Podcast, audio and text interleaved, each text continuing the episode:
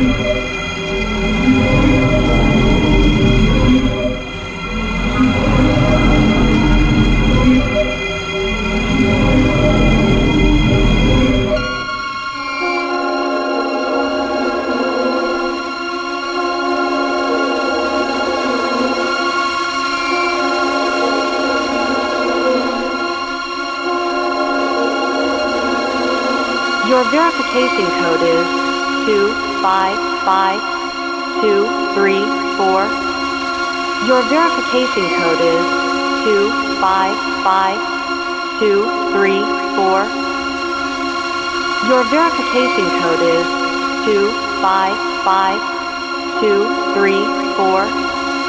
Your verification code is two five five two three four.